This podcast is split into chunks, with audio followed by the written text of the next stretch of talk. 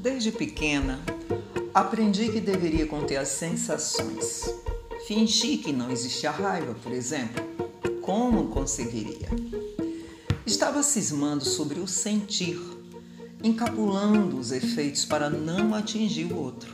Ora, se a raiva incomoda, é porque todos nós a temos, bem no íntimo. Acredito que a explosão é o vômito natural que deve seguir o seu curso. As consequências desse efeito vulcânico não dormem, espalham destruição, acinzentam os relacionamentos. Gostaria de ter no íntimo uma orquestra cujas sinfonias espargissem do meu ser e alegram-me com a imagem menos colorida do que o vento leva.